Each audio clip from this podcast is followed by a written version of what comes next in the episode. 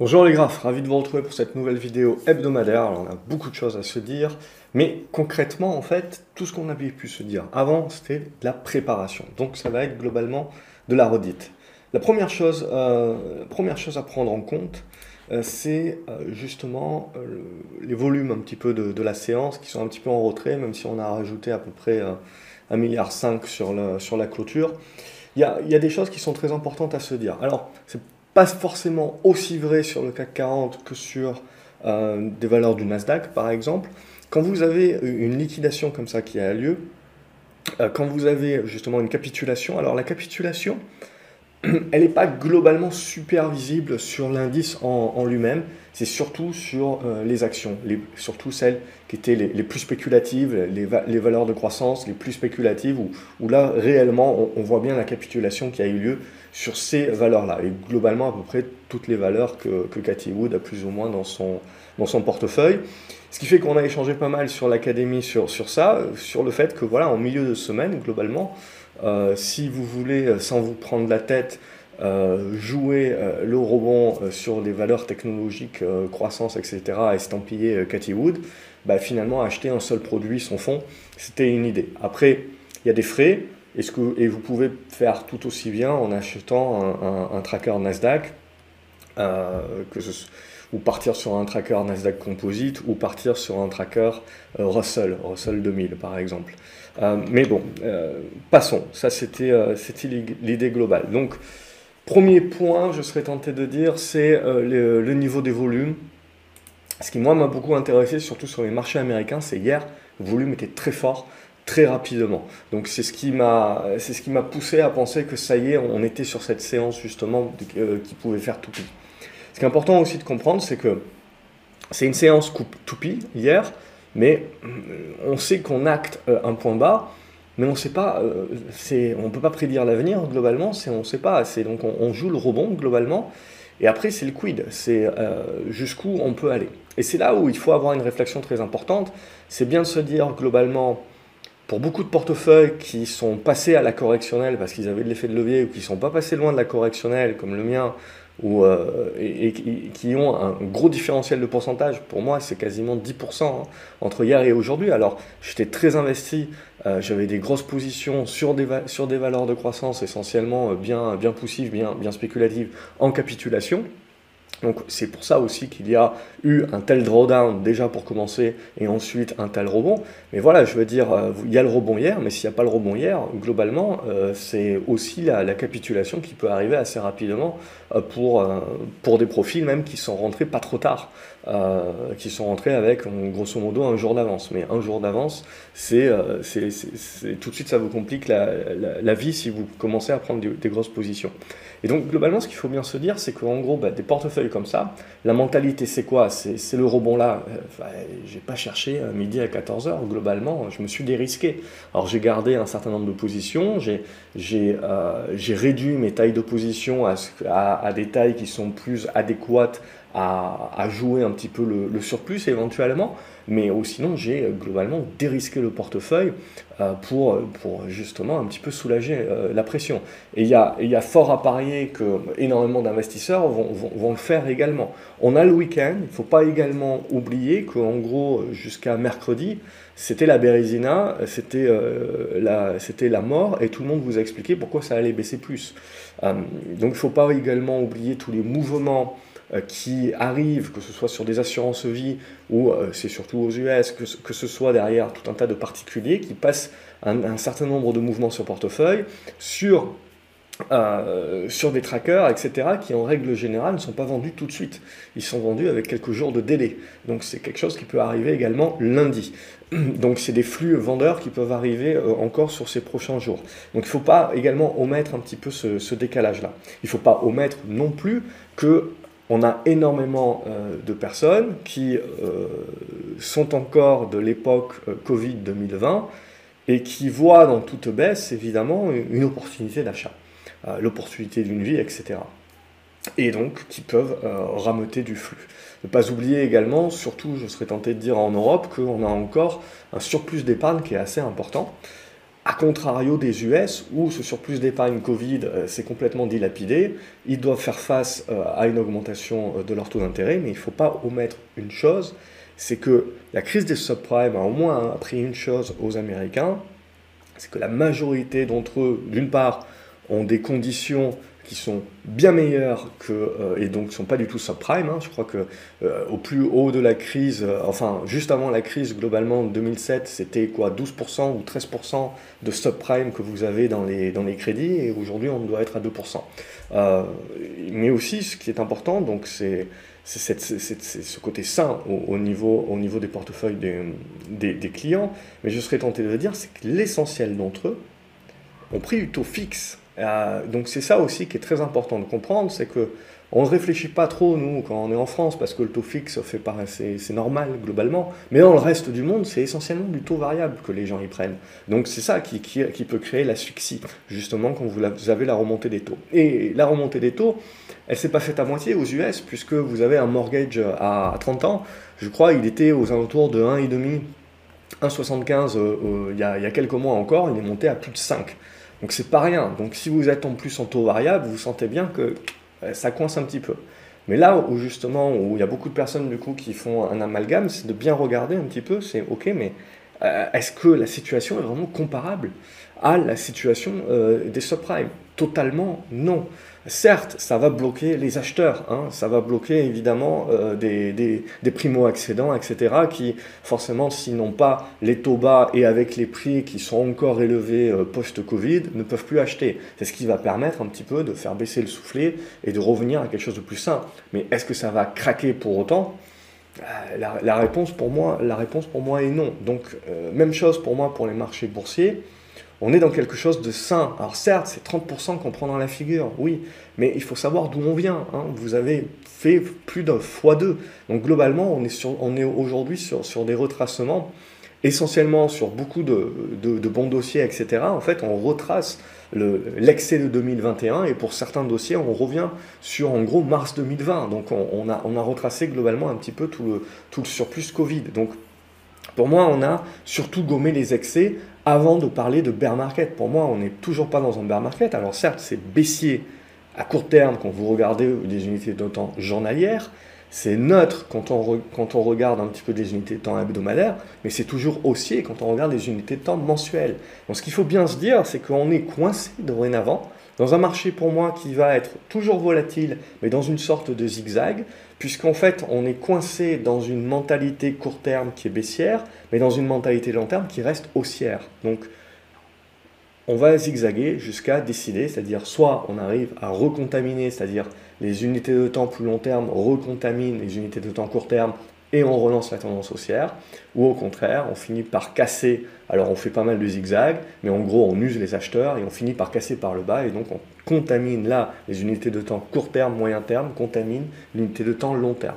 Et ça, ce ne sera pas du jour au lendemain, parce que justement la hausse a été telle que d'une part, pour moi, la baisse aujourd'hui, même de 30%, qui peut être, paraître importante sur le Nasdaq, c'est ce que j'appellerais du prorata, qui ne remet pas en cause la tendance de fond de long terme, et euh, d'autre part, ce qu'il faut bien se dire, c'est qu'en gros, on a commencé à le voir, c'est que dans les stats aujourd'hui, inflation, le marché a certes réagi, oh mon Dieu, l'inflation est toujours là, mais ce qu'il a, a, surtout réagi, on l'a vu, c'est, euh, ok, l'inflation est là, mais on est en train de faire un plateau, un pic. Alors potentiellement, on peut encore un petit peu grappiller, mais ce qu'on sent bien en fait, c'est que l'inflation monte moins vite. Toujours de l'inflation, et il y en aura toujours, c'était ce que je vous avais expliqué.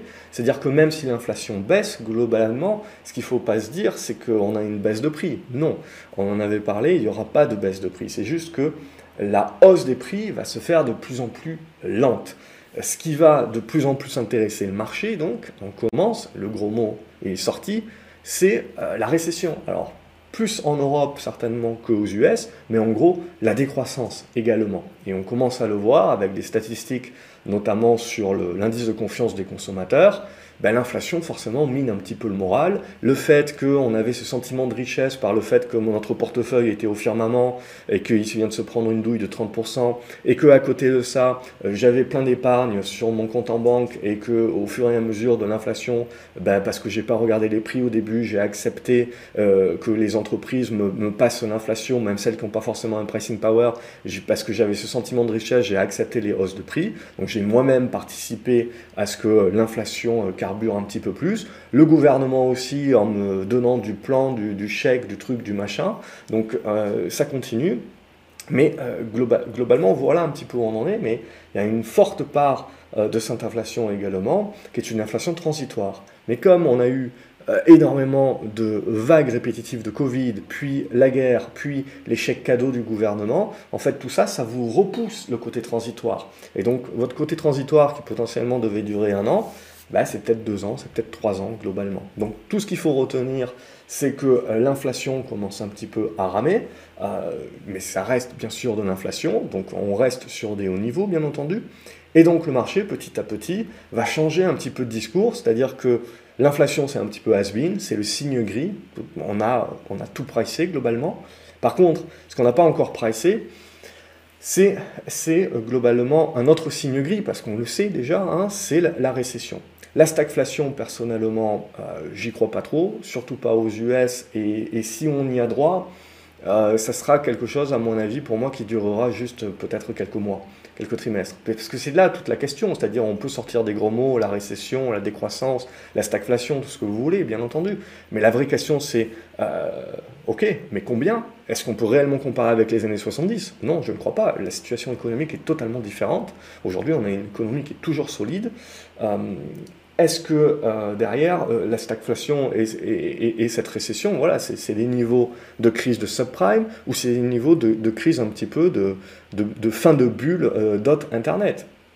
Après, toujours, la réponse est certainement ailleurs, c'est-à-dire que c'est toujours quand même toujours un petit peu pareil, mais c'est toujours différent. Mais, c'est ça, les, éléments qui sont importants euh, à, se dire globalement, c'est bien de se dire, ok, il faut essayer de faire abstraction, de ne pas se faire totalement absorber par des gros mots, euh, récession, stagflation. Il faut savoir de combien on parle, de quoi on anticipe.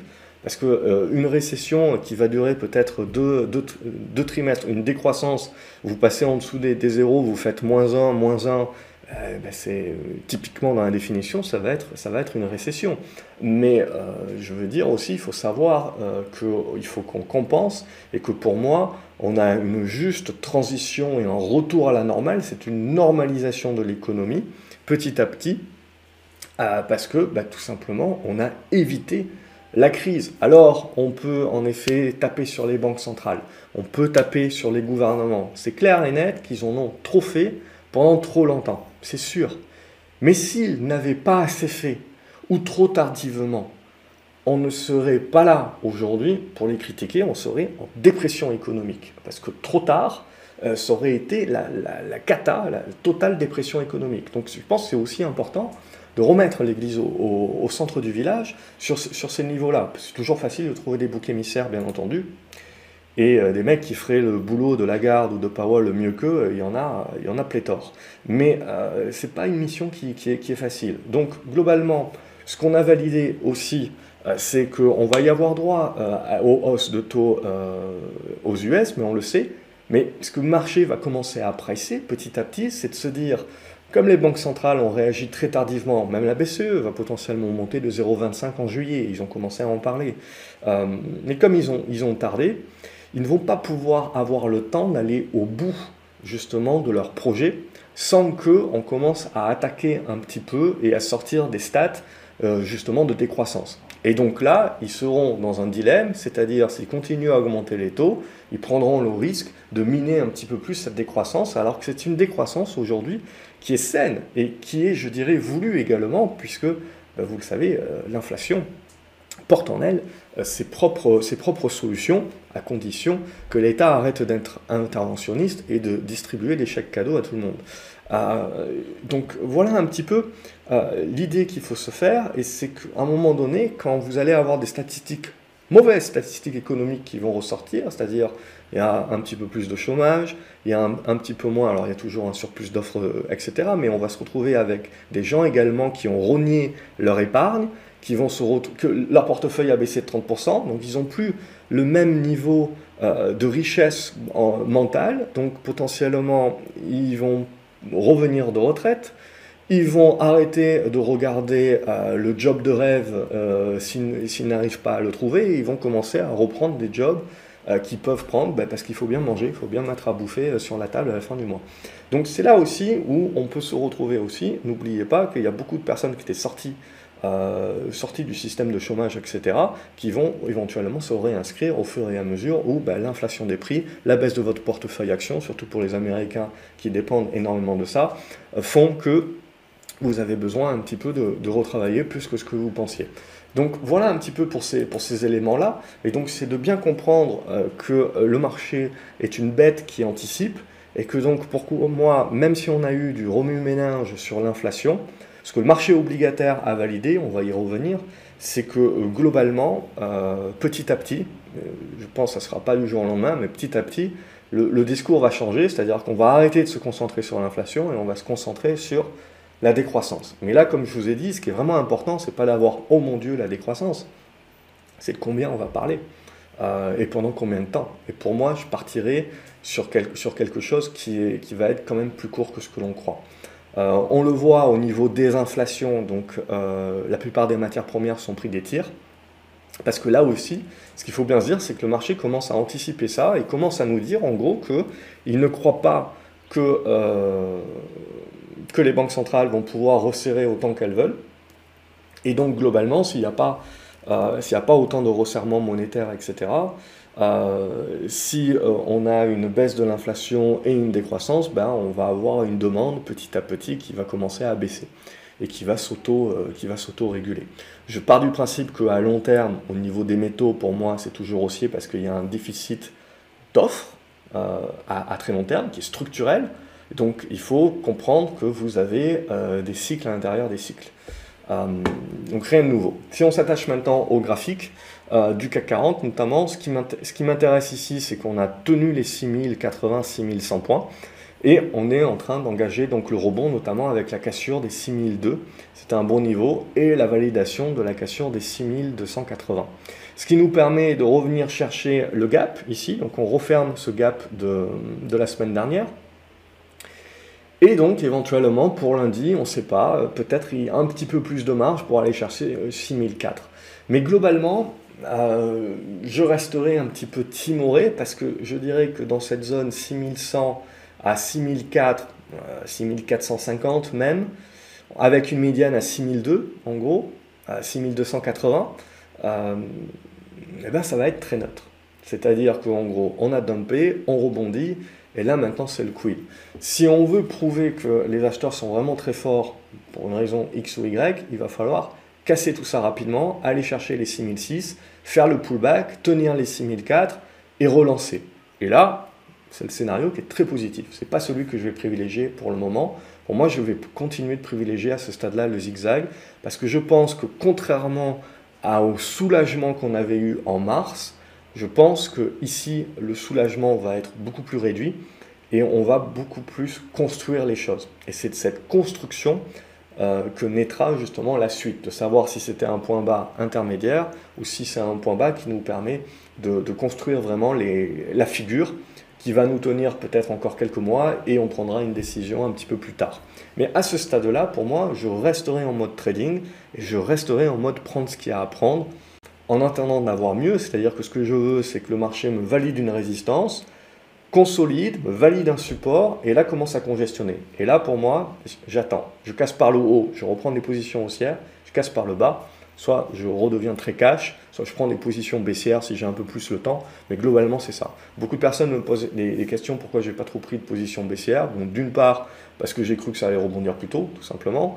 Euh, ensuite je me suis enfermé dans un certain nombre de positions acheteuses que j'ai préféré accumuler euh, plutôt que de solder et de faire des va-et-vient, etc., qui sont terriblement usants. Et troisièmement, c'est tout simplement parce que quand j'ai un petit peu moins de temps, que je ne veux pas trop suivre, ou que je ne peux pas marquer à la culotte parce que c'est extrêmement volatile, surtout le marché américain.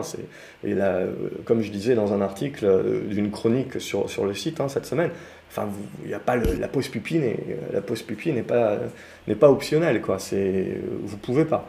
Donc donc là voilà c'est ça aussi qui est important de bien prendre en compte et euh, préférer à titre personnel préférer rester encore cash parce qu'aussi intrinsèquement parlant je continue de croire que euh, les fondements sont toujours haussiers, qu'on est toujours dans une tendance haussière de long terme. Hein. C'est ça pour moi qui est important. Alors certes à court terme, c'est le zigzag, etc. On peut toujours aller plus bas. Hein. Je veux dire, euh, pour moi cette tendance haussière de long terme demeure euh, au-dessus des 5005, 5006 globalement. Donc je ne sais pas si on ira ou si on n'ira pas, je ne joue pas aux devinettes. Mais globalement, pour moi, c'est un marché de correction. Ce n'est pas un marché baissier.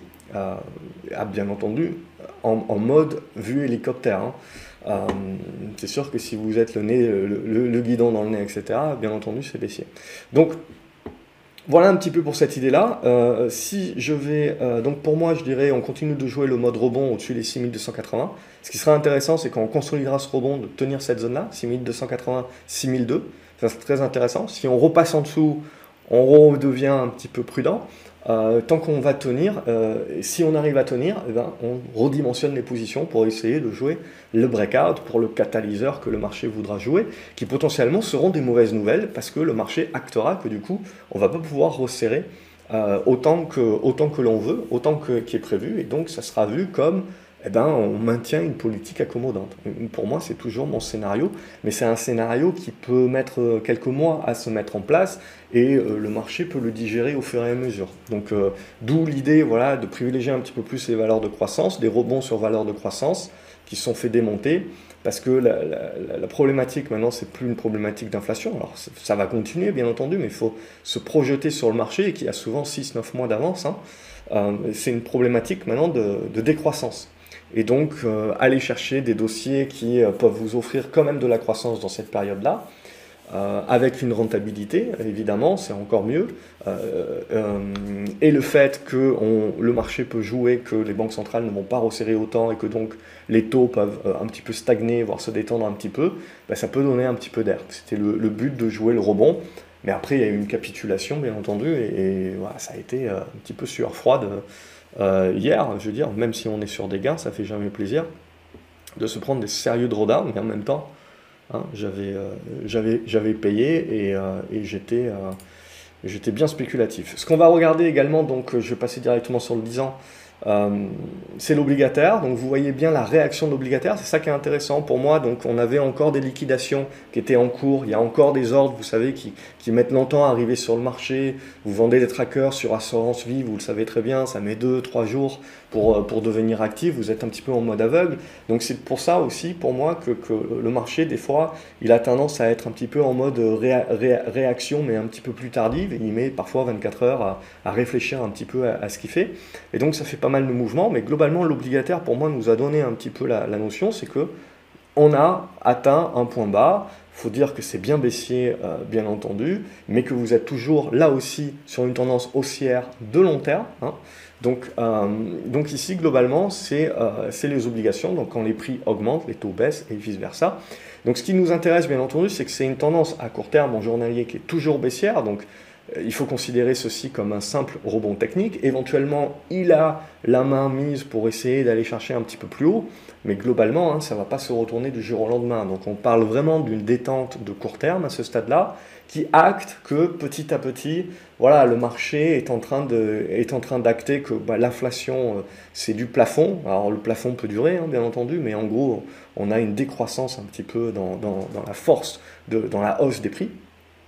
Et ce qui va nous intéresser de plus en plus, c'est de parler un petit peu plus récession, peur, peur du consommateur, et donc marge des entreprises, et donc réellement faire ressortir les vraies entreprises qui ont du vrai pricing power et qui continueront à avoir la capacité de faire passer les hausses de prix. Ce que l'on voit également, c'est qu'on a énormément de matières premières qui baissent pas mal, donc ça aussi, ça va aider un petit peu dans les prochains mois à faire souffler un petit peu les coûts à la production. Euh, et donc, c'est ces entreprises-là également qui, pourront euh, éventuellement gagner.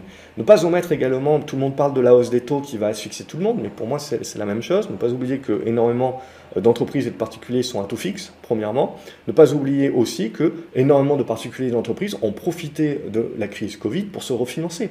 Donc quand on dit la hausse de taux va asphyxier les États, les trucs, les machins, ok très bien, mais de combien on parle? Regardez une entreprise peut être endettée, mais si la majorité de sa dette est à rembourser en 2025-2026, bah, euh, j'ai pas de problème actuellement. C'est-à-dire que c'est, je vais commencer à me poser la question en, 2023-2024, un, un, petit peu, à me dire, oula, dans deux ans, ils ont une grosse montagne de dettes à rembourser, ils vont devoir se refinancer. Si les taux euh, sont, passés, euh, sont passés de 1 à 5%, bah ouais, c'est, moche, évidemment. Mais à aujourd'hui, voilà, regardez un petit peu vos entreprises, même les entreprises qui sont endettées, si elles n'ont pas besoin de se refinancer dans les deux prochaines années, pour le moment, la remontée des taux, pour elles, bah, c'est un nom d'événement. Alors le marché, on peut toujours jouer à se faire peur, etc., bien entendu, mais il faut regarder concrètement de, quoi on parle.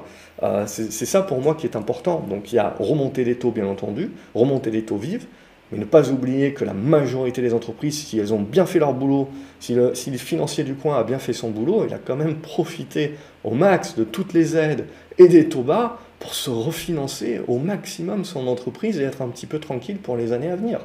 Donc Là aussi, pour moi, c'est un, élément, euh, un élément très important.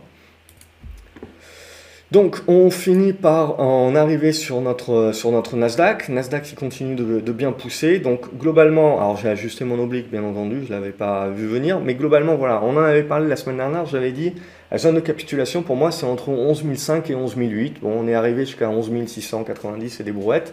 Euh, et euh, hier, pour moi, voilà, il y avait des bons volumes, etc. On l'a senti dès le début de la séance et on a bien confirmé.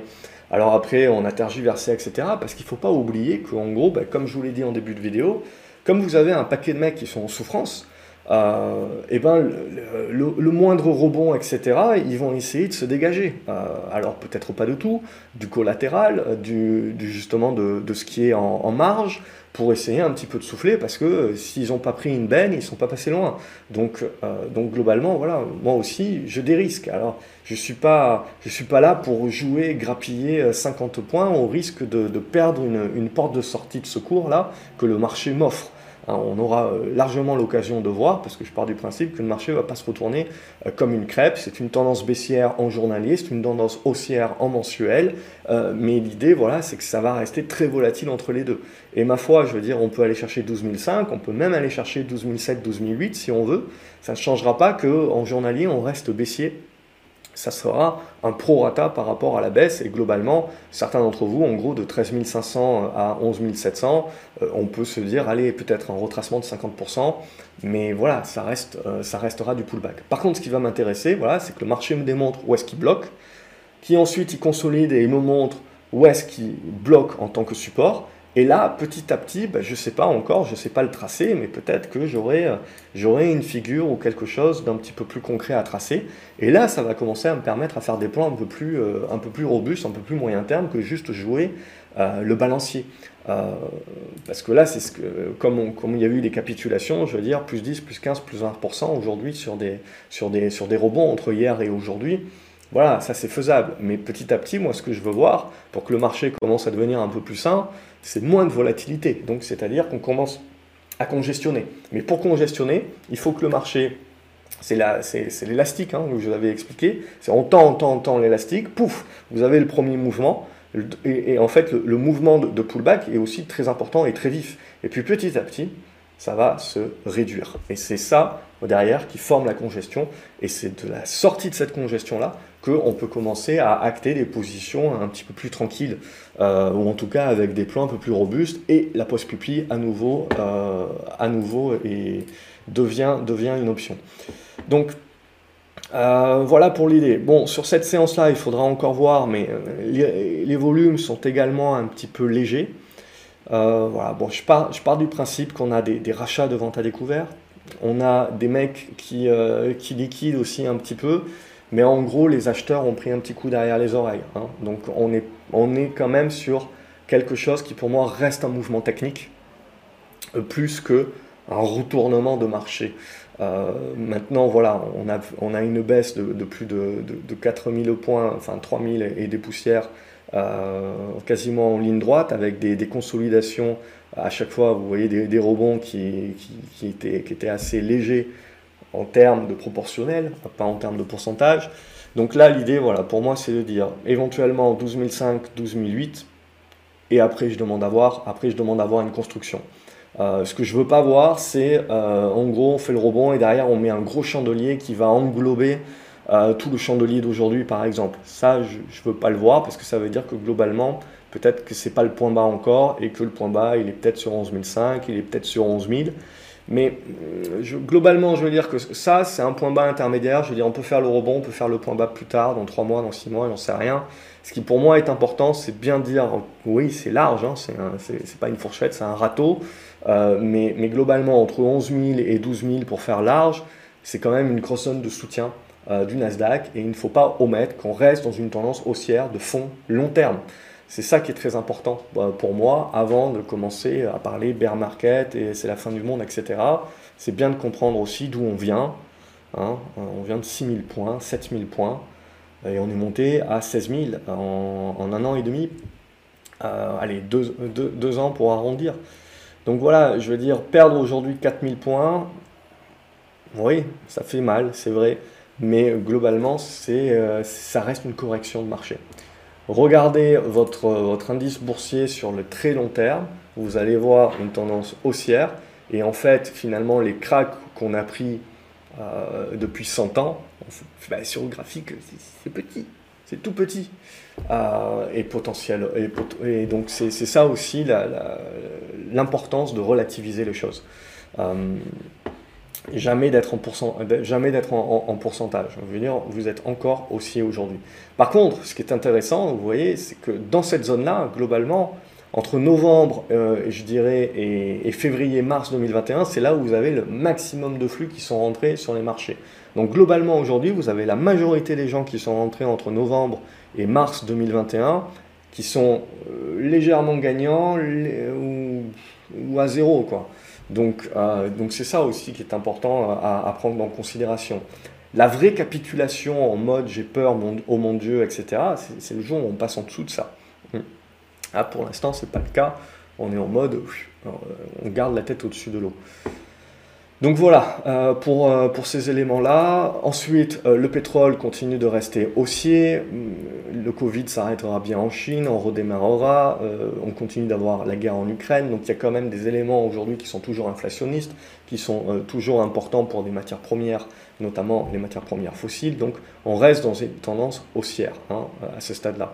Donc là, on le voit, on fait pas mal de zigzags. Globalement, on est entre un support à 100 dollars et une résistance à 115 et on est en attente de casser par le haut ou par le bas pour la suite. Pour l'instant, on est en train de se remettre dans des dispositions haussières. Donc il faudra voir s'il y a un catalyseur X ou Y sur la suite. Mais ce qu'on a bien compris, c'est que la guerre risque de durer et devient une, guerre de position euh, dorénavant. Sinon, bon, euh, on a pas mal de matières premières qui se prennent des, qui se prennent des pains. Euh, à ce stade-là, mais là aussi, pour moi, l'idée est la même, c'est-à-dire ça se prend des pains euh, à, court moyen terme, mais à long terme, on reste sur des tendances haussières de fond. Donc voilà, bien comprendre un petit peu les intercycles euh, pour éviter un petit peu la, balade.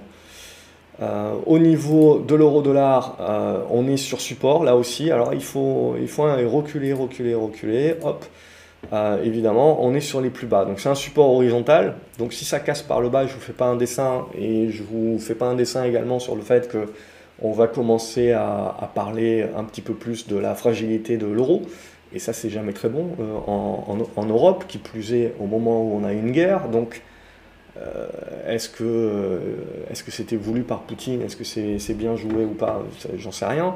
Mais, euh, mais grosso modo, après, voilà, la, guerre politique n'est jamais très loin. Et derrière, voilà, il y a une petite oblique ici qu'on peut éventuellement pousser, qui nous amène peu ou prou au niveau de la parité.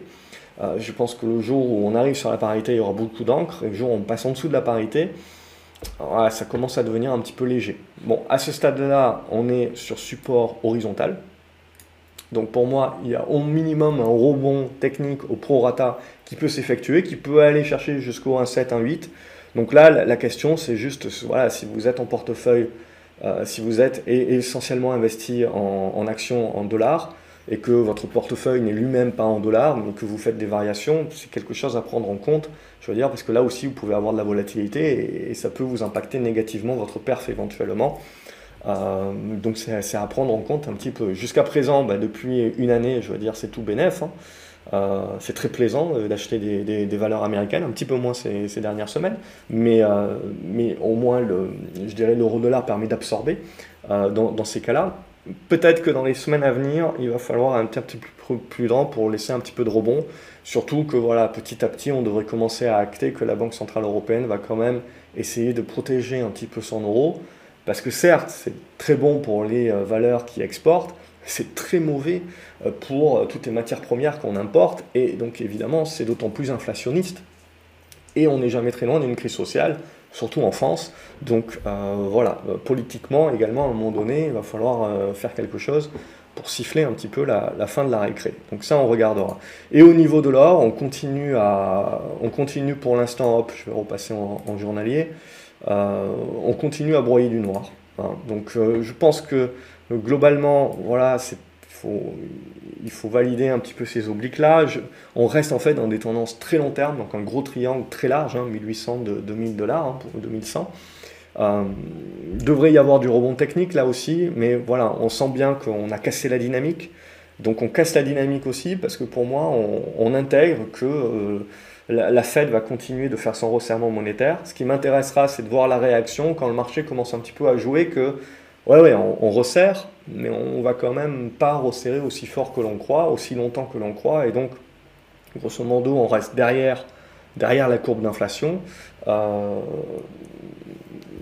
les taux réels redeviennent petit à petit euh, positifs, mais, euh, mais pour combien de temps? Donc peut-être l'or, je dirais, là, à court terme, c'est pas Jojo, le platine aussi, l'argent non, plus. Hein. Mais à, long terme, je dirais encore, la, physionomie reste encore bonne. Après, graphiquement parlant, on a quand même cassé un petit peu beaucoup la dynamique. Donc pour moi, mis à part du rebond technique, là aussi, je pense que ça mettra un petit peu de temps à se reconstruire. Ça aura besoin de, faire du zigzag, de reconstruire avant avant de pouvoir se retourner. On va passer à, quelques actions. Aujourd'hui, on va regarder directement le, les screeners maison de GraphCO. Euh, j'ai souvent des questions là-dessus. Euh, c'est des screeners que j'ai codés moi-même, donc avec euh, leurs avantages, leurs défauts, etc. Ça fait des années. Globalement, il y a beaucoup de personnes qui me, qui me demandent quand est-ce que je publie une, mise à jour. Ils sont, ils sont fonctionnels hein, depuis, depuis des années, c'est pour ça que je ne les ai pas touchés. Maintenant, voilà, il y a quelques petits trucs, des définitions, des trucs, des machins, bien entendu, à améliorer et ça fera partie de la prochaine mise à jour. Dans la prochaine mise à jour, il y a aussi, des, il y a aussi des, screeners que je veux rajouter qui sont plus adaptés justement à trader ces marchés, qui sont entre deux, c'est-à-dire un petit peu avec, euh, avec un plafond de verre en mode, en mode court terme, mais une tendance de fond haussière à long terme. Et donc on, on, trade entre deux. Donc voilà, il y a quelque chose qui sont à coder, c'est une question de temps, mais en gros, tous ceux qui l'ont déjà, vous recevrez un email pour pouvoir télécharger la mise à jour. Euh, j'arrête pas de, promettre quand est-ce qu'elle sortira, donc je vous donne pas de date, mais globalement, j'ose espérer que cet été, justement, quand les marchés seront peut-être un petit peu plus calmes et construiront une congestion, j'aurai un peu plus de temps pour mettre tout ce que j'ai sur papier actuellement euh, et, mettre ça dans, l'adaptabilité des nouveaux screeners, euh, de manière à ce qu'ils soient compatibles également avec la V12 que, Pro Time sortira à un moment donné. Donc voilà, ça c'est pour, euh, pour cet aspect-là, pour répondre à une question qui revient assez souvent de manière plus générale. Et sinon, pour ceux qui posent la question, globalement pour l'instant, je propose plus les screeners en mode individuel, parce que je pars du principe que voilà, il faut quand même un petit peu savoir de quoi on parle, et au-delà d'avoir un truc qui crache des actions, comprendre un petit peu pourquoi il les crache, euh, et ensuite, qu'est-ce que ça veut dire pour vous dans votre profil, etc. Donc, c'est-à-dire avoir l'accompagnement de la formation avec. Donc, aujourd'hui, vous pouvez les obtenir uniquement avec la formation complète de la stratégie du moindre risque. Et si vous êtes intéressé, vous avez un lien euh, dans la description ou directement en allant sur le site graphceobourse.fr. Voilà, c'était les 30 secondes euh, de pub, mais qui n'en sont pas parce qu'on me pose beaucoup la question et que ça me permet de gagner du temps, de ne pas répondre à tous les emails et de faire une réponse globale ici donc c'est dit. Donc au niveau euh, opportunité, donc c'est essentiellement des valeurs en rebond. euh, mais en rebond un petit peu plus plus. Donc on voit ici par exemple Rally. Alors il y a eu une annonce hein, globalement, donc il n'y a pas que Rally, il y a Casino aussi qui est bien parti, mais ça faisait quelques jours. Hein, des leads d'initiés n'existent pas, mais euh, ça fait quelques jours que, de toute façon qu'on avait une bonne amélioration et qu'on l'avait partagé notamment sur l'académie.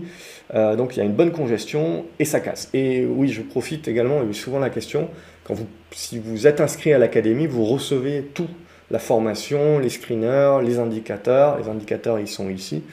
Euh, vous recevez tout, c'est une espèce de, tout en un, en plus de l'accompagnement, de la communauté, etc. Voilà. C'est dit, euh, et on passe à la suite. Peugeot Invest, c'est un petit peu la même chose, hein, globalement. On, a les, on, a pour moi un petit peu les, congestions qui commencent à, se mettre en place. Donc il faudra voir si on arrive à casser. Et après cette zone-là, ça sera intéressant de jouer. Si on arrive dans cette zone-là, de voir un petit peu, soit on recasse par le haut et on est reparti pour un tour, soit vous recassez par le bas. Et euh, globalement, euh, c'est le rebond un petit peu de milieu. J'aime bien les bancaires actuellement. Euh, il y a des bonnes congestions. On le voit sur Société Générale. BNP Paribas est, de meilleure qualité. Mais ici, ce screener-là, il, sort des, il sort des boîtes qui sont pas moindre risque. Elles sont en train de, de se mettre en, en, retournement éventuellement. Donc c'est pour anticiper plus en casquette trader. Donc on a notamment Société Générale, on voit qui sort avec une congestion qui est en train de se mettre en place. Il faudra bien entendu casser par le haut. Ça me fait penser à un autre titre aussi, c'est Prosus. Alors il doit sortir dans un autre, euh, dans un autre screener à ce stade-là. Euh, ouais, il doit être en rebond technique à ce, stade-là. Vous voyez, il est en orange ici. Donc là aussi, on arrive au bout d'une congestion en, biseau descendant. On termine bien euh, la, fin de semaine hein, euh, au, plus haut. Donc il faudra voir la semaine dernière si on arrive à confirmer. Il y aura une résistance ici et en gros, derrière, ce qu'on veut voir, c'est une espèce de truc comme ça. Euh, en deux temps. Ça reste une tendance qui est baissière, hein, c'est important de le dire. Donc ça reste des rebonds hein, globalement que l'on joue. Alors après, certains qui sont plus long terme se diront que c'est un bon prix, de la valeur, le truc, le machin, ok très bien. Et là, je, commente euh, uniquement le, graphique. Euh, Plastic Omnium également, sur tout ce qui est euh, équipementier auto, automobile, on est plutôt pas mal, hein. on, clôture plutôt bien. Là aussi, on voit sur Plastic Omnium qui est, pas loin de, valider là aussi un, retournement. Mais sinon, vous avez Valeo aussi. Forcia est un peu plus en retrait, je trouve. Mais sinon, Valeo aussi qui est pas loin, vous le voyez, de, la, cassure ici de la figure. Donc là aussi, ce sont des tendances qui sont baissières de fond, mais c'est euh, des rebonds, on le voit, qui peuvent monter un petit peu en mode plus plus. Euh, et là, éventuellement, la, zone des 20 euros pour Valeo. Après, voilà, ça peut mettre un petit peu de temps. Bon, il y a Renault également qui sort, on le voit. C'est à peu près, euh, c'est globalement la même chose. On peut le voir de, plusieurs façons différentes, mais globalement, la, construction de la congestion dont il faudra s'affranchir pour pouvoir vraiment mettre en place euh, la remontada, au niveau de ST Microelectronics également, je trouve qu'elle a été euh, très résiliente et elle a repris une dizaine, un peu plus de 10% là sur, sur ces deux dernières séances, donc ça bouge encore beaucoup. Mais après, voilà, à long terme, on reste quand même très rapidement très coincé. Donc vous voyez, vous avez beaucoup de volatilité, mais pour moi, c'est de la volatilité encore où on est en mode prendre ce qu'il y a à prendre. Alors il y a des très bons volumes, hein, mais derrière, ce qui va m'intéresser, c'est de construire. Et donc notamment de conserver un petit peu cette zone de gap là, hop, si j'arrive à tracer droit, c'est pas encore l'heure de l'apéro, dans cette zone des 36 euros, euh, pour pouvoir ensuite casser cette zone des 40 euros. Donc vous voyez, ce qui est très important de comprendre, c'est que au-delà de oh mon dieu, on s'est pris une baffe, et oh mon dieu, on a fait un gros rebond, et oh mon dieu, on s'est pris une deuxième baffe, et euh, c'est bien de se dire, en fait, le marché, il est en train de vous donner euh, le plan, il est en train de vous donner le cadrage justement de ce qu'il faudra euh, valider pour votre tendance plus long terme. Et donc soit on en sort par le haut et on relance tout, soit on en casse par le bas, et là, des questions beaucoup plus long terme euh, commencent à se poser sur la tendance en cours. Voilà, bon, je ne vais pas toutes les faire, bien entendu. Je passe un petit peu rapidement. Bon, vous avez du chargeur et compagnie. Là aussi, on voit c'est du rebond au prorata à ce stade-là. Globalement, il y aura certainement un petit blocage à cette zone ici. Euh, et après, ce qui va nous intéresser, voilà, hop, euh, c'est de, voir un petit peu la suite euh, avec une médiane, voilà, qui est en train de se remettre ici sur cette zone 17, 17, 50, qu'il faudra tenir. Donc c'est là tout l'intérêt. C'est pas juste de faire un gros rebond ce qui, moi, m'intéresse pour ensuite valider que ce n'est pas juste un rebond dans une tendance qui reste baissière, mais qu'on a vraiment une construction qui peut se transformer en retournement, c'est ensuite de faire la consolidation de ce rebond tenir les supports. Et là, on commence à baisser la congestion, euh, on commence à baisser la volatilité, c'est donc une congestion, et c'est là qu'on commence à un petit peu avoir un peu plus de temps pour, pour nous-mêmes, mais également pour faire des plans un petit peu plus moyen terme. Euh, voilà, bon, il y a BNP également qui sort, je vous ai dit tout à l'heure qu'elle était très propre. Il y a Soitec également euh, qui sort ici. Il faudra casser par le haut. Elle est aussi très propre, hein, on le voit dans cette congestion en triangle symétrique. Hein. Donc c'est plutôt pas mal, euh, mais encore faut-il sortir par le haut, bien entendu. Et si ça sort par le bas, je ne fais pas un dessin. donc à casser par le haut, mais après très rapidement, je veux dire, même si on casse par le haut, il faudra éviter je serais tenté de dire, de passer en mode FOMO et de passer en mode oulala, là là, c'est bon, c'est reparti comme, euh, un canon, etc. Il faut y aller. Parce que vous avez cette grosse résistance à 190 encore hein, dans cette zone-là. Donc pour moi, c'est toujours un titre qu'on joue en mode euh, court terme, dans le sens où on joue cette figure de congestion. La cassure par l'eau nous amène sur 180, 190. Mais, mais j'ai pas envie aujourd'hui de jouer, oui, c'est la reprise. Il faudra le confirmer. Ça prendra peut-être du temps. Donc c'est là aussi où il faut bien euh, valider avec soi-même, de bien comprendre que les marchés où euh, cette volatilité-là est très bien pour le trader, mais à un moment donné, elle va s'estomper et on risque de rentrer dans des marchés qui vont faire de la congestion et du zigzag et ça peut durer. Euh, donc c'est, et ça sera de la. Il faudra pas le voir comme un marché merdique, il faudra le voir comme un marché qui construit et en fait qui est congestionné entre une pression baissière de court moyen terme et une pression haussière de long terme. Et petit à petit, ça resserre et on se décide. Et en fait, ce qu'on sera en train de construire là, il ne faudra pas dire que 2022 c'est une année de merde. Ce qu'il faudra dire, c'est que c'est une année de transition et qu'on est en train de construire en fait la future tendance qui, je ne sais pas, en 2023 ou en 2024, nous donnera en fait à nouveau une tendance à suivre à la hausse ou à la baisse. C'est ça qu'on est en train de faire. De la même manière que 2018-2019, c'était, euh, et même jusqu'à quand on a connu le Covid, mais je pars du principe que c'était génial parce que quand vous regardez le Covid, évidemment, on fait un gros dip, mais euh, en fait, très rapidement, en fait, on, revient sur la tendance de fond qu'on avait avant.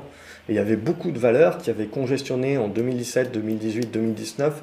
Une bonne partie de l'année n'avait rien fait et avait déjà commencé avant euh, le Covid a cassé par le haut. Le Covid est, venu faire euh, justement un événement, mais ensuite très rapidement, avec le soutien des banques centrales, etc., blablabla, ben, on est revenu dans les tendances qu'on avait déjà à la base commencé à congestionner et à casser en 2019. Et ça, pour moi, c'est aussi très important de, bien comprendre un petit peu les, les, tendances un petit peu de fond. Vous avez Alstom aussi, où euh, il ne faut pas être cardiaque, qui, qui sort là. Euh, donc on voit, bon, elle sort depuis, euh, depuis 9 jours, évidemment, parce qu'il y a une bonne congestion, mais on voit, il ne faut pas être cardiaque. Donc dans ces, dans ces valeurs-là, globalement, vous avez essentiellement des valeurs en rebond. Il faut bien intégrer que la plupart d'entre elles sont des valeurs qui sont en tendance baissière, donc c'est-à-dire que il y a des coups à faire, il y a, des rebonds qui peuvent se transformer en retournement, mais ensuite il faut accepter que c'est des valeurs qui vont rester volatiles parce qu'elles, elles ont une pression, une pression baissière de fond et des tentatives d'acheteurs qui sont en train de rogner petit à petit, mais de temps en temps, paf, ils se refont taper sur le museau, et du coup, hop, ils rebaissent un petit peu, revont chercher des forces et ils retentent. Et au fur et à mesure, ils grappillent, ils grappillent, et éventuellement, ça devient un retournement haussier, euh, etc. Ubisoft, Également, vous voyez, très volatile. Euh, on est venu en fait valider cette oblique euh, descendante. Donc globalement, tant que vous ne cassez pas ça, à moyen terme, on ne redevient pas euh, positif et elle passera en moindre risque sur la cassure de, ces 50 euros notamment. Et bah, à court terme, voilà, on est revenu un petit peu travailler une, zone médiane à ce stade-là et après on, verra ce que, ce que l'on va construire. Il nous manque encore peut-être encore des chandeliers, mais ce qu'on a validé, je dirais, ces dernières semaines, c'est surtout, vous voyez, la fin d'hémorragie. C'est globalement ce qu'on peut éventuellement voir sur beaucoup de valeurs de croissance qui se sont fait défoncer ces derniers temps. C'est-à-dire, éventuellement là, le début en fait du rebond au prorata, puis la consolidation souffle congestion, on arrive à en sortir par le haut, puis euh, éventuellement, voilà, on, on continue, ça arrive des tendances baissières de fond, donc on continue à se faire taper sur le museau, mais on arrive à tenir les supports. Et donc petit à petit, on met en place la congestion, on baisse la volatilité, et là, petit à petit, on va arriver sur est-ce qu'on est capable d'inverser la vapeur. C'est ça qui va vraiment être intéressant. Et ça peut durer des semaines, ça peut durer encore des mois. Donc euh, en attendant, ça peut être énormément le zigzag. C'est pour ça que je vous dis casquette toujours en core trader. À ce stade-là, sauf si évidemment vous êtes long-termiste, investisseur, et, vous êtes capable d'encaisser euh, la volatilité euh, et vous conservez vos actions, bien entendu. Mais à titre personnel, voilà, moi j'aime bien plutôt tenter de jouer les, mouvements et ne pas immobiliser trop mon capital. Ah, mais je me soigne un peu de temps en temps. Euh, voilà, sinon, bon, il y a, du rebond technique, je ne vais pas tout faire, mais voilà, vous avez un certain nombre de, screeners qui sont faits selon le profil, selon les configurations, et en fonction de ce que vous voulez, bien entendu, vous allez taper. En rebond technique, forcément, on a des actions qui sont baissières, mais qui sont pas loin de construire un petit peu des, rebonds techniques, comme euh, Alstom par exemple, on le voit. Beaucoup de personnes vont dire Alstom ne fait rien, mais euh, quelque part, très souvent, hein, je veux dire, quand vous n'avez pas de news, euh, et le plan stratégique n'arrive qu'en juin, je crois. En fait, ce qui est le plus important, c'est, voilà, vous avez des mouvements, oui, mais qui sont, où, vous êtes, votre museau est rabattu, bah, parce que vous avez besoin de congestionner et de construire la figure. Et là, on le voit, ben, on est en train de construire la figure. On fait donc, on fait pas mal de zigzags à l'intérieur. Ça casse par le bas, c'est pas fini, on va chercher 18 euros éventuellement. Euh, et on casse par le haut, bam, on acte le retournement. Alors, ça ne se fera pas du jour au lendemain éventuellement, mais on se donne de l'air et les acheteurs commencent à prendre, à contaminer petit à petit les unités de temps. Donc c'est ça pour moi qui est, important. Vous avez Inat Pharma aussi, donc il y, a des biotech évidemment, plus personne ne veut entendre parler des biotech, tout le monde s'est fait défoncer, etc. Mais pour autant, il y a énormément de biotech, surtout aux US, qui cotent sous la trésorerie ou à un niveau de trésorerie euh, très bas. Donc ça se tente, bien entendu, cette trésorerie-là continue de fondre parce qu'elle continue d'être utilisée, bien entendu, mais il faut regarder ce que vous avez dans le pipe également. Donc Inat Pharma est en train euh, de reconstruire quelque chose d'intéressant. Alors passera, passera pas, il faudra voir. Après, il y a des niveaux de résistance assez importants hein, sur ces niveaux-là, avant que ça redevienne moins de risque, qu'on retourne la tendance à la hausse, etc. Mais c'est des titres, vous le voyez, qui peuvent être très spéculatifs sur une nouvelle. En plus, c'est coté aux US aussi, et on sait que les flux peuvent revenir. Donc ça se regarde globalement, on n'est pas loin d'une tentative de sortie. Après, il faudra, voir, il faudra voir la suite. Vous avez Ruby également, qui est un petit peu la mal-aimée, mais qui commence à sortir un petit peu la tête de l'eau. Alors il faut encore confirmer. Moi, j'aimerais bien, euh, bien qu'on arrive à sortir même au-dessus des 27 euros et petit à petit, voilà, on se commencerait à se mettre dans une tentative de, retournement. Et peut-être de moins de risques, mais là, ça prendra encore un petit peu de temps. Mais vous le voyez, voilà, c'est un petit peu, c'est un petit peu lent. Orpea, je me suis fait sortir euh, ce matin, mais j'ai voulu me, protéger. Donc je me suis fait sortir par un petit peu la boucle de volatilité. Euh, c'est pas grave, tant pis, ça fait, partie, ça fait partie du jeu pour une fois que j'ai voulu me protéger. Donc là aussi, globalement, c'est toujours une tendance baissière. On acte peut-être que le pire est derrière. Euh, on est dans une congestion au loyer dans ce, dans ce biseau descendant. Il faudra s'en affranchir par le haut pour commencer à acter un retournement. Là aussi, euh, la problématique, c'est la confiance, la problématique, c'est les fonds. Ça va être euh, très dur, de, vous avez besoin de flux, euh, et, globalement, il va falloir en gros que l'entreprise change, se fasse oublier un petit peu, que l'enquête aille au bout, que l'on sache un petit peu combien on va devoir aux victimes, etc. Donc c'est quelque chose qui est, une route qui est très longue, évidemment. Donc c'est pas moins de risque, bien entendu, mais c'est un titre qui est suffisamment volatile pour jouer euh, des mouvements. Et là, éventuellement, si ça arrive à sortir par le haut, on aura une tentative, une volonté de retournement un petit peu plus puissante. Procus qui sort également ici. Bref, c'est, en mode rebond technique ici. Hein. Il y a même du Avenir Télécom qui sort, qui est vraiment plus spéculatif. Il y a, des OCA, donc voilà, il faut également savoir un petit peu et, faire, le, tri un petit peu soi-même globalement, mais voilà. Et ensuite, euh, en, plus moindre risque, vous avez, vous avez euh, un BIC, je trouve, qui est très propre, qui a une bonne protection contre l'inflation et qui, vous le voyez, avant d'arriver en moindre risque, est ressorti de ces screeners-là dans du rebond technique où il faut accepter un petit peu que ça zigzague. Et puis là, paf, on break, on passe en bleu donc c'est, on rentre dans l'opportunité, dans le retournement, on acte le retournement, et là ça allait très vite. Alors des fois ça va vite, des fois ça va moins vite. C'est en fonction également de la congestion, et ça c'est ce que je vous apprends également dans, la formation, à pouvoir opérer ça. Et là voilà, on continue, donc éventuellement il y a encore un petit peu de potentiel, jusqu'aux 60 euros éventuellement, et après on, devrait consolider un petit peu, mais on est dans un retournement. Euh, dans un retournement un petit peu plus, un petit peu plus puissant, un petit peu plus grand sur BIC qui avait passé quelques années à avoir un petit peu plus de mal. Orange également, donc ça c'est tout ce qu'on s'est dit également d'un point de vue macro, c'est le retour sur les, valeurs plus défensives, les valeurs qui offrent du dividende, donc qui est une protection contre le qui est une protection contre l'inflation, qui pour moi, voilà, il n'y a toujours pas d'alternative globalement. Alors oui, certains sont obligés de retourner un petit peu sur l'obligataire. L'obligataire US vous paye 3%, mais vous avez une inflation à 8, donc euh, vous êtes toujours négatif. Alors peut-être que l'année prochaine, vous vous dites, bon, l'inflation va baisser à à 3 ou à 4, donc je suis globalement à 0. Euh, mais aujourd'hui, vous achetez du orange, vous êtes, euh, vous êtes sur du, ou vous achetez des, valeurs énergétiques, ou etc. Vous êtes sur des dividendes à 6 ou 7%, donc qui vous couvrent déjà votre inflation, et en plus, vous avez une tendance haussière, donc vous avez une appréciation du capital. Euh, donc là, Orange peut-être est en train d'arriver un petit peu dans le dur, hein, donc au niveau des résistances, va peut-être consolider, mais globalement, ça reste une tendance qui est haussière. Hein, je veux dire, tant que vous allez tenir cette zone des 11 euros, 11,20 euros. Euh, et vous avez les dividendes. Donc il y a beaucoup de dividendes qui vont tomber là au fur et à mesure. Euh, euh, et, qui sont des dividendes importants et qui vont beaucoup aider beaucoup de fonds, etc., qui, qui, qui aujourd'hui sont peut-être à du moins 10. Et, comme beaucoup sont repassés value, sont repassés sur des valeurs justement plus défensives, ils sont peut-être, voilà, déjà ils font mieux que le marché globalement, et après le dividende va, va les mettre positifs sur l'année. Donc ça fait partie également du jeu. Et Total également, donc, euh, qui aide bien le CAC 40, qui continue de bien aider le CAC 40. Et 44 euros qui ont bien servi de support. On fait une bonne poussée, la conso, la, relance. Après, voilà, ce qui va être intéressant maintenant, c'est de voir comment on va naviguer dans cette zone-là et, euh, et, de voir petit à petit comment on construit. Mais on a un bon support aux alentours des 48 euros pour ça.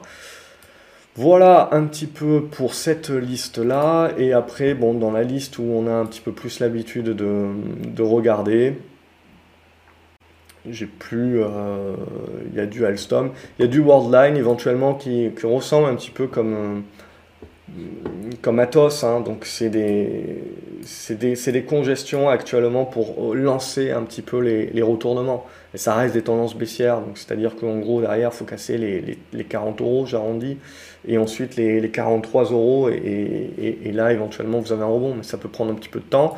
J'aime bien une eBay euh, également qui, résiste plutôt bien. Alors c'est c'est lent, hein, c'est des tendances un petit peu de fond de portefeuille, mais il y a une bonne congestion. Donc si on arrive à breaker par le haut, ça devrait s'accélérer là. Alors il n'y a pas de dividende sur Unibail, je pense qu'il reviendra. Dès qu'ils vont annoncer que justement ils vendent un petit peu quelques actifs, c'est ce qui peut réussir à faire le break. En attendant, voilà, vous ne faites pas des 100 et des 1000 globalement, mais je trouve qu'il y a une bonne résilience et que le plan est clair. Hein. donc vous avez un bon cadrage. Donc c'est plutôt clair plan, comme plan de trading. Sinon, on a une consolidation, on voit qu'on parle plus trop de la guerre, ça devient une guerre de position, on oublie, etc. Et on a vu Thales et Rheinmetall, par exemple, qui ont pas mal consolidé euh, cette semaine. Je pense qu'il y a des rebonds qui se mettront en place. Hein. On ne tue pas des tendances haussières comme ça. Et en gros, en gros, en fait, on va commencer à construire des figures. Donc vous avez des, zigzags. C'est comme ESSO. Euh, je vous dis souvent que la, première grosse correction est achetée. Euh, parce que les retardataires, etc. Euh, donc, donc voilà, vous savez ce niveau-là. Galapagos, je trouve que c'est bien comporté. Alors j'étais sur autre chose. J'ai pas, pas pu avoir une bonne visu globalement, mais, je trouve que en gros, on a, on a, bien validé cette zone des 53 euros là pour, dire, pour un support et pour continuer de construire. Ça prend du temps là aussi, bien entendu, mais pour continuer de, construire un petit peu quelque chose d'intéressant dont il faudra s'affranchir des 60 euros à nouveau pour passer. Harmony Gold, ça se fait défoncer. Hein. Donc on, voit, alors il y a un rebond euh, au, prorata un petit peu aujourd'hui, bien que le, chemin est encore long, mais on, voit un petit peu, le, on fait jamais rien à moitié. Euh, donc on, a vu un petit peu euh, le fait de jouer euh, l'inflation et tout de suite le resserrement monétaire bam, qui, fait, qui fait très peur. Et il va falloir du temps, je veux dire, il va falloir du temps pour reconstruire ces trucs-là. Hein. Vous faites du rebond, mais, mais derrière, ça aura du mal, je pense, à se retourner du, jour au lendemain. donc en mode rebond technique à ce stade-là. On a des bons rebonds sur les valeurs, euh, les valeurs de croissance euh, luxe également, ce qui aide bien le CAC 40, bien entendu. Mais vous le voyez là aussi, les, figures de, plus euh, long terme sont quand même majeures, en biseau descendant, très larges. Donc pour moi, je veux dire, tant qu'on ne cassera pas par le haut ou par le bas on, pour avoir une capitulation, globalement, c'est des zigzags qui sont en mode trading. Donc là, je ne sais pas jusqu'où on peut aller, mais on peut penser les, les 1100 éventuellement, puis après il faudra voir comment on construit. Mais voilà, on, est en train de délimiter. Donc c'est ça pour moi qui est important, c'est qu'on continue de cadrer. Et petit à petit, ce qui était des hypothèses de travail, ces biseaux-là hein, que, je vous avais proposés en tant qu'hypothèse de travail, ben, commencent à être bien validés par le marché, donc du coup sont vus par encore plus de monde, et, c'est ce qui les rendra évidemment, hein, quand ils seront cassés, euh, plus euh, fonctionnels. Au niveau d'Alibaba, finalement, euh, Joël, merci à Joël qui, euh, qui m'a dit les, résultats, c'est toujours très difficile à trouver les résultats de Alibaba, donc les résultats sont le 26 mai apparemment. Donc en attendant, ça reste une tendance qui est baissière, mais là aussi, on est en train d'acter un petit peu le, fond de la marmite euh, et on, est en train de tenter un petit peu de remonter la pente. Ce qu'il faudra, en gros, c'est faire des trucs comme ça, faire ça, ça serait très positif, mais on peut aussi faire ça en mode un peu plus timoré et, y aller plus doucement. En, termes, je, baisse un petit peu la volatilité parce que j'ai perdu des flux quand même dans la bataille. Hein. Ne pas omettre, hein, ce que je vous dis souvent, c'est que les acheteurs s'usent. Euh, et donc, euh, petit à petit, c'est ce que je pense, il ne faut pas croire qu'on va avoir un rebond comme on avait eu euh, en, avril, hein, en, mars, enfin pendant tout le mois de mars en gros. Je, pense que ça sera moins puissant. Pense qu'il y a moins de force. Il y a, moins de force en présence. Voilà, et Ramé aussi sur support. Euh, Emeris également a réagi un petit peu. Euh, mais ça reste, ça reste, vous voyez, des, rebonds qu'il va falloir construire. Je ne crois pas, au, je crois pas au, truc comme ça. Hein. Euh, pour l'instant, je ne vois, pas le, vois pas le rationnel là-dedans. On a vu la plupart des métaux euh, pas mal baisser. Donc plutôt l'argument un petit peu, on, souffle un petit peu sur l'inflation des, métaux. Mais après, la, Chine peut réouvrir, donc ça peut permettre un rebond un petit peu plus plus, mais, mais je pense pas qu'on retournera à la dynamique, parce que bon, on sait que la Chine, à un moment donné, va réouvrir. Euh, donc voilà, euh, globalement, je pense que j'ai pas plus de choses à dire. Vous avez Sartorius également, hein, donc les, dossiers qui étaient bien aimés, qui maintenant se font défoncer parce qu'ils sont un peu plus croissants et que c'était un peu cher. Mais c'est la même idée. Hein. si je nettoie un petit peu mon graphique, hop, petit à petit, euh, dans le zigzag, on fait ressortir le biseau descendant.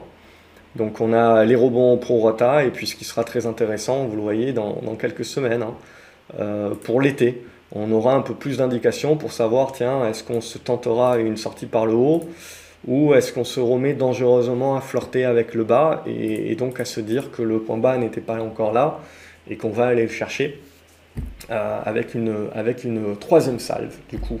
Mais à ce stade-là, voilà, je resterai sur des biseaux. Pour moi, il y a des bons rebonds à court terme et donc en gros une certaine neutralité euh, qui arrive à moyen terme et qui va demander en fait de la congestion et une baisse de la volatilité, ce qui va nous permettre d'un petit peu souffler et de prendre le recul nécessaire sur tous ces graphiques pour essayer d'avoir une, vue un petit peu plus à, à 3 mois euh, qui, nous, qui nous amènera sur, euh, sur l'été très certainement pour, pour la suite des opérations. Voilà pour cette vidéo. Euh, j'ai voulu être le plus complet possible, euh, quand même regarder un certain nombre d'actions, etc. Euh, voilà, n'hésitez pas également à venir lire les chroniques. Alors j'ai commencé à en publier certaines en vidéo. Honnêtement, je pense pas que j'aurai le temps de publier de manière quotidienne. Hein, il y a cette semaine, j'ai fait, fait l'effort malgré la, la, bougeotte des marchés. Peut-être quand ça bougera un petit peu moins, très bien, mais voilà, mon, boulot premier, c'est d'observer quand même ce que font les marchés. Donc euh, voilà, ne pensez pas que je vais publier toutes les chroniques. Donc j'essaierai en fait, quand je fais une chronique où je pense que je dis des choses qui sont vraiment importantes, parce que je prépare jamais rien. Globalement, c'est, je me mets devant la feuille et puis c'est mon sentiment, c'est mon sentiment en l'état. Donc je sais jamais en gros ce que je vais écrire vraiment à l'avance. Euh, j'ai une idée globale et puis après, soit ça, soit ça finit en. Il n'y a pas grand chose, soit ça finit en quelque chose de pas trop mal. Et à ce moment-là, je me dis, tiens, je publierai peut-être en vidéo à ce, à ce moment-là. Donc euh, j'essaierai voilà, de faire un peu plus de vidéos, mais c'est vrai que c'est toujours du temps. Globalement, faire la vidéo en soi c'est ok, mais après c'est la production, le truc, le machin. Euh, alors peut-être que je m'y prends comme un gland, mais ça me prend toujours un, petit peu de temps. Euh, et, je fais, fais pas de post-production, je fais pas les zooms, les trucs, les machins là, euh, je sais pas le faire. Donc, euh, donc de toute façon, je gagne du temps un petit peu là-dessus. Mais c'est tout, sinon ça prend toujours du temps. La même chose que cette vidéo, si vous voulez, c'est une heure pour la faire. Bon, je fais pas de préparation globalement. Euh, ma préparation, c'est tout ce que j'ai vécu cette semaine. mais derrière, c'est une heure pour la produire et ensuite il faut, je sais pas, une dizaine ou une quinzaine de minutes pour la charger sur, sur YouTube. Mais, euh, mais, mais, mais, voilà, donc ça prend, Bon, c'est du temps où je fais autre chose, bien sûr, pendant ce temps-là. Et, c'est sur un second PC, donc je ne me fais pas ramer le premier. Mais voilà, ça fait partie de ces aspects-là. Aussi à prendre en considération. Donc j'ai vu pas mal de commentaires qui étaient enthousiastes, c'est super, merci de, votre retour, mais voilà, je ne veux pas non plus vous décevoir. Euh, dans le sens où voilà, je vous promets rien. Euh, je ferai un petit peu comme j'ai toujours fait ces dernières années, c'est euh, comme je peux. mais voilà, toujours dans cet esprit voilà, d'être passionné par ça et d'être motivé par le partage et donc par vos retours.